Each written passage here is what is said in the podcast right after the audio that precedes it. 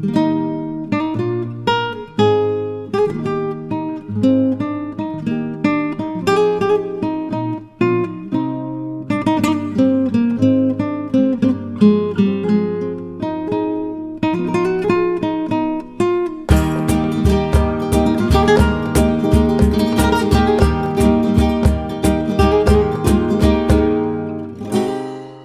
さんこんにちは。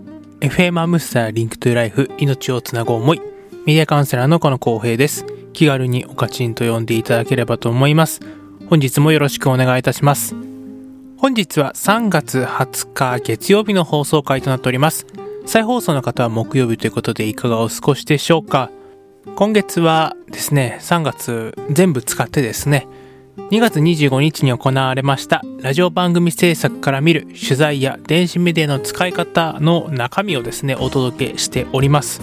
ぜひねあの YouTube の方ではですねもう本編すべて公開しておりますのでこちらもチェックしていただければと思います。今回頑張ってですね字幕もつけましたので、まあ、聞き取りづらいところもちょっとあるかもしれないんですけどもあの字幕でカバーしておりますのでぜひ最後まで見ていただければなと思いますし特にあのスマホとかネットとかね、そういった電子メディアの使い方についてちょっと親子で話すきっかけが欲しいとかですね、どうね、指導していったのかわからないっていう方に含めてですね、ぜひね、聞いていただいて見ていただければ嬉しいなと思っておりますので、よろしくお願いいたします。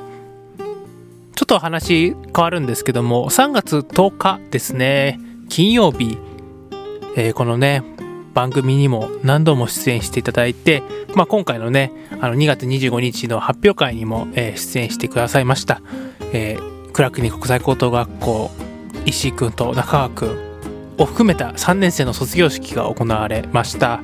いや本当にねあの会場にはねあのまあ、コロナの影響もあってですね私もちょっとまあ一応外部の人間ですのであの参加自体はできなかったんですけども終わった後にですねあの保護者の方も含めてお話をさせていただきました。いや本当にね嬉しい限りでございます。いやなんかね感慨深いなというか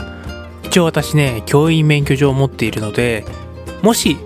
自分が教師であの担任の先生だったらこんな気持ちだったんだろうなっていうことをちょっとねあの別ですけども体験させていただいている感じでございます。いやなんか部活動のコーチみたいなちょっと立ち位置だったと思うんですけどもまあね本当に2人とも、ね、岡野先生ということでいろいろとねあのー本当にね僕が無茶ぶりをするんですけどもそれに応えてくれるそのね2人がもう旅立つ。いや寂しかったですね。本当にもうあのーね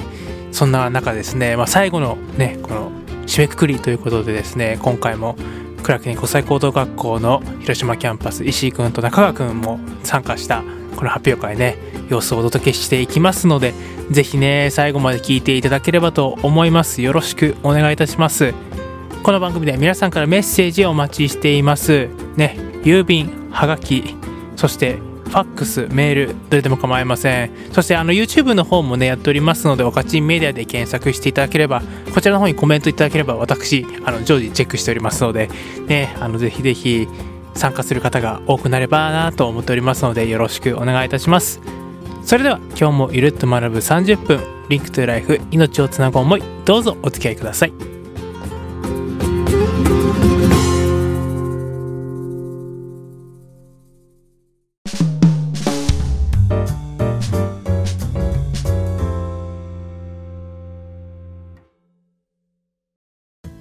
じゃあ実際また石井君連続になりますけども、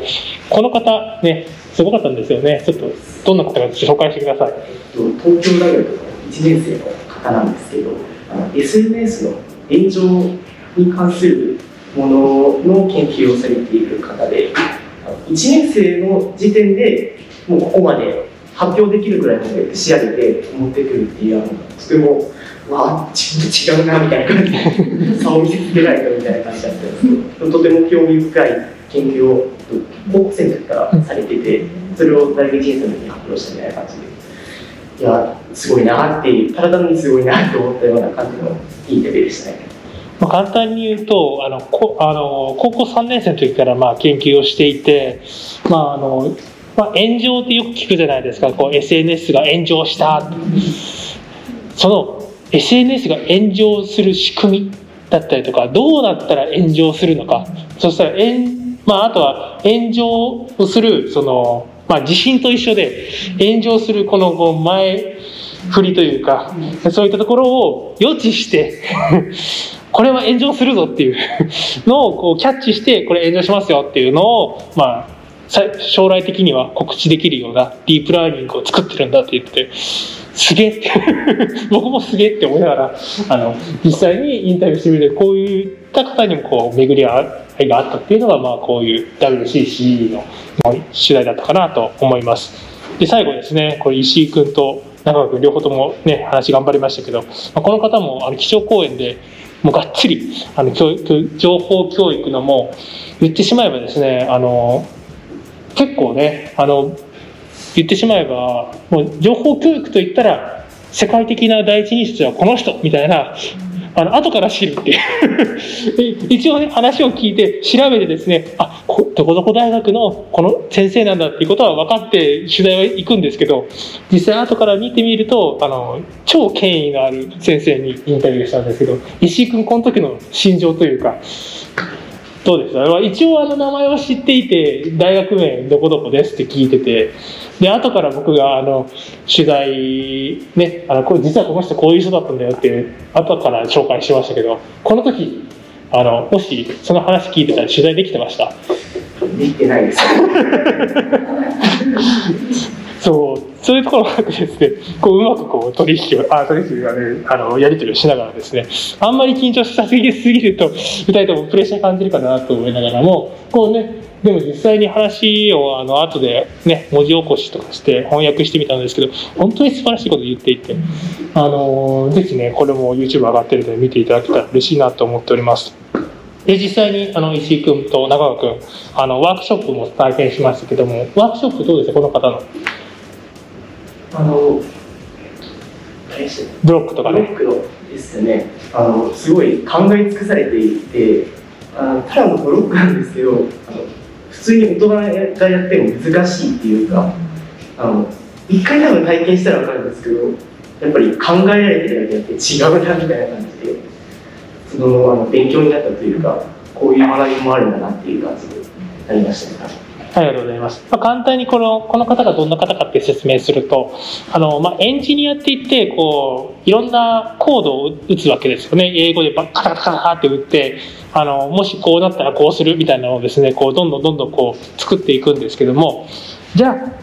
実際にまあ幼稚園とか小学生にいきなりそういったことを教えるって難しいから。いわゆる、まあ、皆さんのイメージしやすいので言ったら、レゴブロックとかですかね、ブロックを組み合わせたらどういうのができていくのかなっていうのを使って、エンジニアリングをこう育てていく教育っていうのを、まあ、この方やられていて、実際にワークショップを僕らが受けてきた。そんな感じですね。だから、まあ、エンジニアっていうとなんかいきなりねこう英語とかなんかこう行動を覚えなきゃいけないのかっていう僕らはちょっと日本人でかなりそういった、あの思い込みがあったりするんですけども海外では結構そういったブロックを使ってこう声と声を組み合わせたらこうなるんだっていうのを学びに変えてじゃあこれをあのネットの世界に変えたらどうなるのかとかっていうのをこう使っているのが、まあ、こういった、まあ、活動だったので、まあ、ぜひこれも見ていただけたら嬉しいなと思います。じゃあ最後ですね、今日の本題の方になりますけども、SNS ネット教育相談コーナーということで、まあ、先ほどちょっと紹介した通り、まあ、こういう時ってどうしたらいいのっていうのをもとに、まあ、インタビューとか、あとは2人が考えていったりとか、僕がこう助言を言ったりとか、アドバイスしたりとかですね、いろいろしていったんですけども、ぜひですね、あのまずは、あの今日お配りの資料の中にもですね、あの SNS ネット教育相談コーナーっていうのが、あの紹介の部分があの、英語じゃなく、英語に挑戦したい方は英語でもいいんですけど、あの日本語もありますので、それのあの最後の方にですね、ね SNS ネット教育相談コーナーっていうのがあるので、まあ、それを合わせて見ていただきながらやっていただければなと思います。これちょっと1年半前ぐらいの、はいあの映像ですね。だからもう初回、あの、初々しい石井君、まあ、あともう一人の子なんですがも、で、まあ、こういった形でやっていると。中川君も、まあ、これ多分初回、2回目ぐらいかな、その時の、はい、写真ですけども、こんな形で、えっ、ー、と、実際にズームを通して、まあ、こう話題を振って、あのこういう時ってどうしたらいいとかあの SNS を使い始める時に親とどういうルールを作ったとかね。でそのルールはどうだったのかっていうのを検証も含めてちょっと話をしていきました。実際にこの SNS で、ね、あのネット教育相談の中で特にこう印象的だったその回とかテーマだったりとかあればじゃあ中川君からいきましょうか。何かあれば教えてください。えー、僕はですね、えっと、さっきあの Zoom のところでやってたと思うんですけど携帯を使わせる親が子供に使わせる上で、まあ、どういうルールだったり制限を設けたりしたらいいかみたいなのが、まあ、一番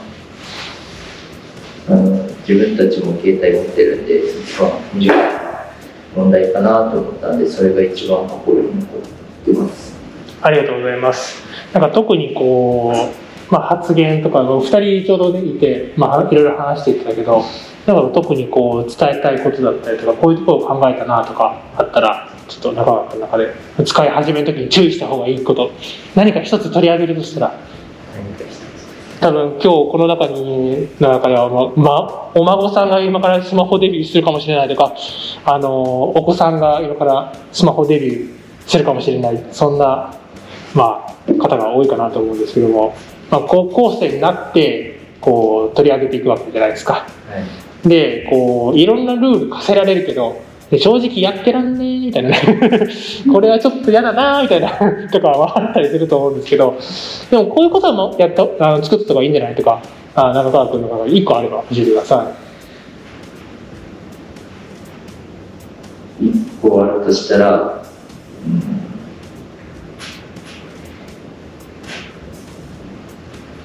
うん、まあ何でしょう。携帯触ってもいいけどまあ、寝る時間はちゃんと覚悟しなさいじゃないですか。ああ、だそうです。ありがとうございます。拍手。そうなんですよ。今ね、あのー、まあ、この話の時にもちょっと出てきたんですけど、ちょっとね、もう今、無茶ぶりしたのか分かん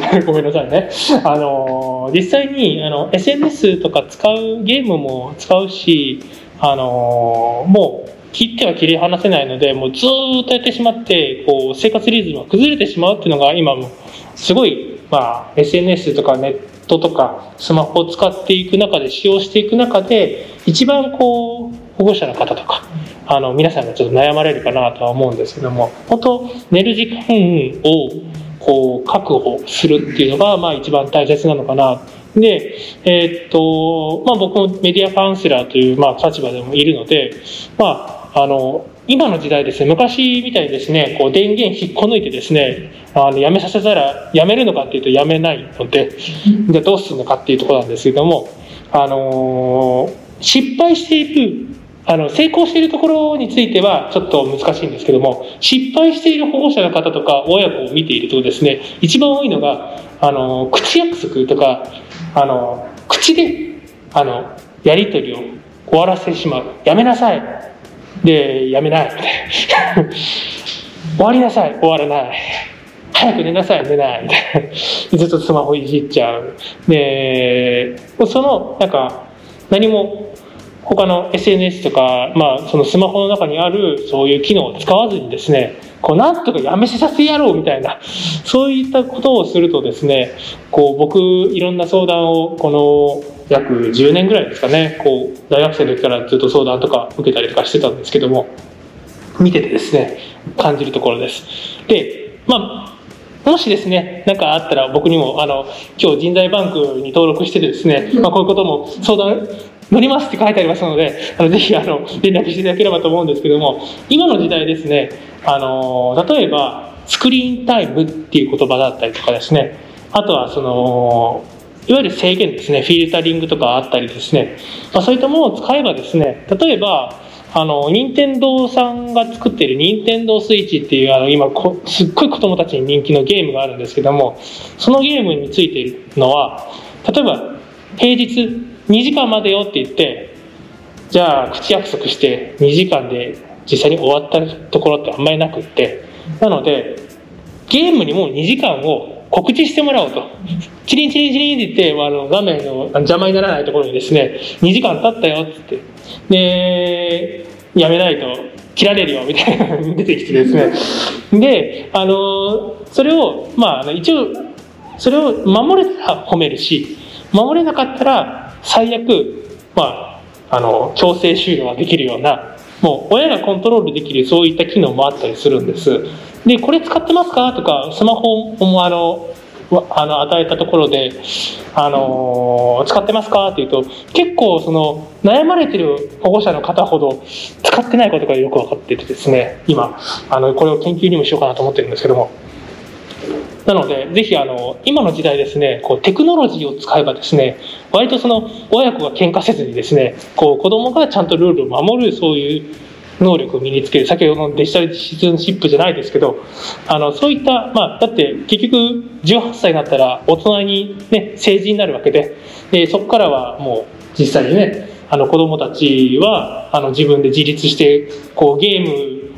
の誘惑があっても仕事に行かなきゃいけなかったり勉強しなきゃいけなかったりそんな時代があるので、まあ、自分でこうコントロールできる能力を身につけるっていうのを補助材料としてまあ、そういったものがあるんだよってことはあるので、まあ、ちょっと今日は紹介程度に収めますけどももしあのうんお孫さんがなかなかゲームやめなくてなんかトラブルってるらしいとかですねちょっとあの子供がなかなかやめてくんなくてっていうところでですねでもなんか機能をこう操作する設定するのがよく分かんないって方はぜひあの人材バンクの方に連絡いただいて僕の方に来てればいいかなと思いますので、まあ、そのために僕もあの登録したってところがあるので、はい、ぜひぜひあの言っていただければと思います。じゃあ実際にあのこうやって高校生とあの話をしてですね、まあ、これ倉高校の,、まあ、あのキャンパスの中のあのものなんですけども実際にこういったしゃべりをしたりとかですねやってきましたでこれはあのドラゴンフライトのねあの何君でしたっけ？アビー君ですね。アビー君っていうねあのキャラクターがいるんですけども、まあ、ドラゴンフライズと一緒に提携をするってことで、まあ、実際に、まあ、こうして、まあ、あの話題にしながらやっていくと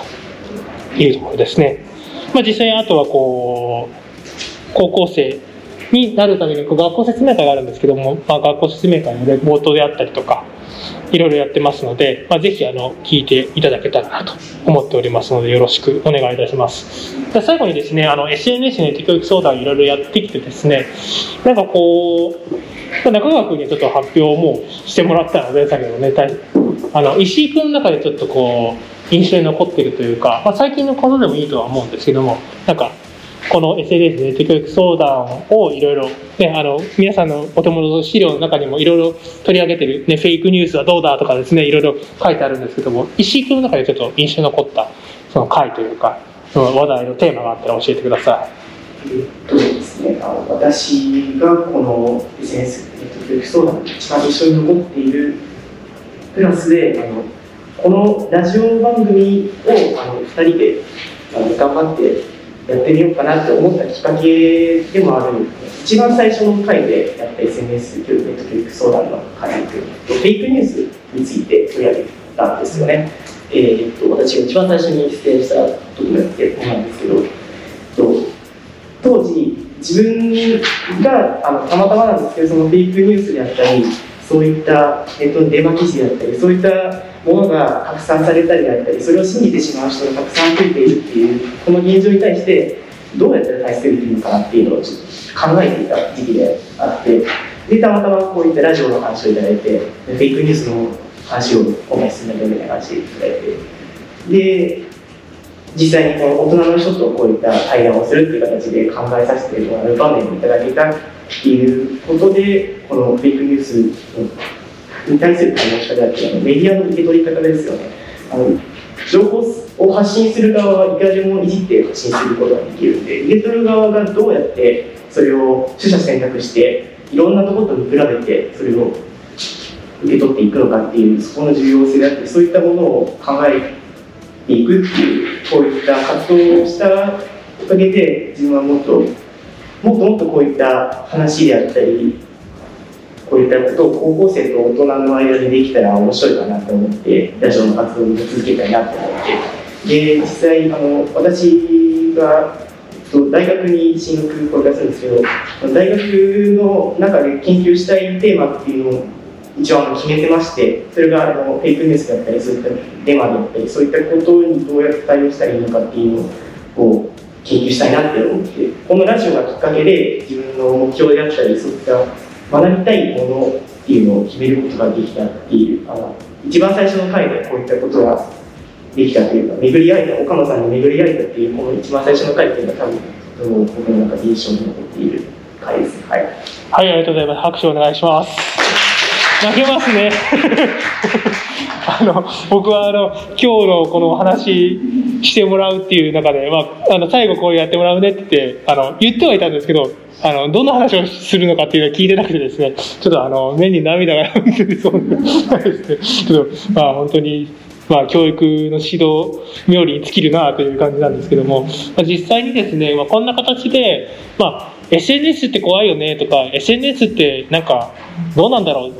であの、ね、授業としてやることも、まあ、もちろんできるんですけど、まあ、それだけだとなかなかこう実践の場だったりとか学びの場につながりにくいなと思っていてそこは本当にずっと僕の中で課題というか、まあ、いろんな授業をしてでもですね、まあ、年に1回あの交通安全教室と一緒でですねなんか事故危ないぞって言ってそうか危ないのかで実際にじゃ事故が減ったかってなかなか減ってないし SNS もこうやってずっとあのいろんなところ小学校とか中学校とかやってきたんですけどもなんか危ないぞとか言っても結局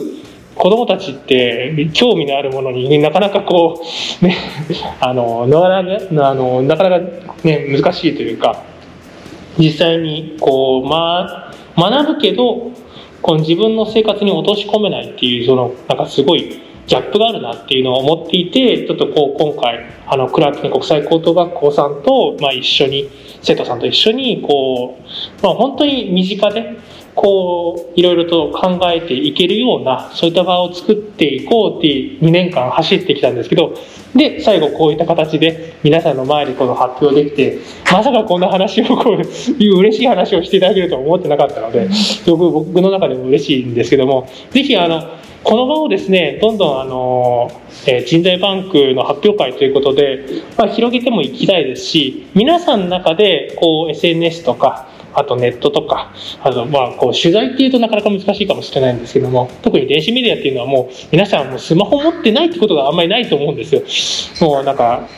まあ携帯電話持ってるとか、家でも電話使ってるとか、テレビ見てるとか、絶対その電子メディアを必ず使うと思いますので、なんかちょっと今日の話を聞いてですね、ちょっと疑問に思ったことだったりとか、まあさらにですね、高校生に聞いてみたいことだったり、僕に聞いてみたいことだったりありましたら、ぜひ、あのー、今日はですね、そういった、なんか、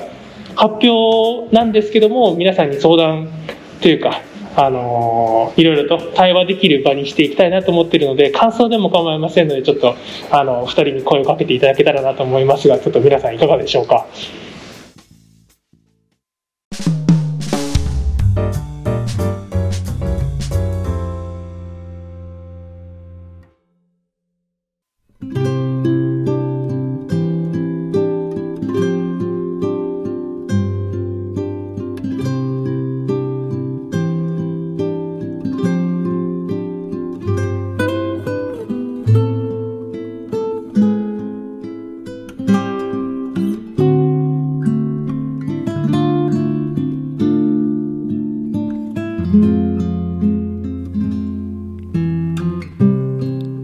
スターリンクトゥライフ命をつなぐ思いエンディングの時間です。最後までお聴きいただきありがとうございました。ということで2月25日に行われましたラジオ番組制作から見る取材や電子メディアの使い方のね第3弾ということで、えお届けしました。いかがだったでしょうか？いや本当にねなんかいろんな方に支えられてというかいろんな方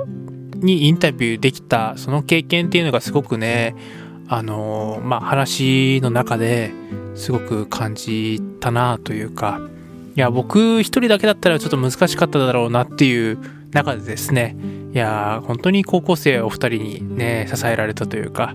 いやね嬉しく感じております。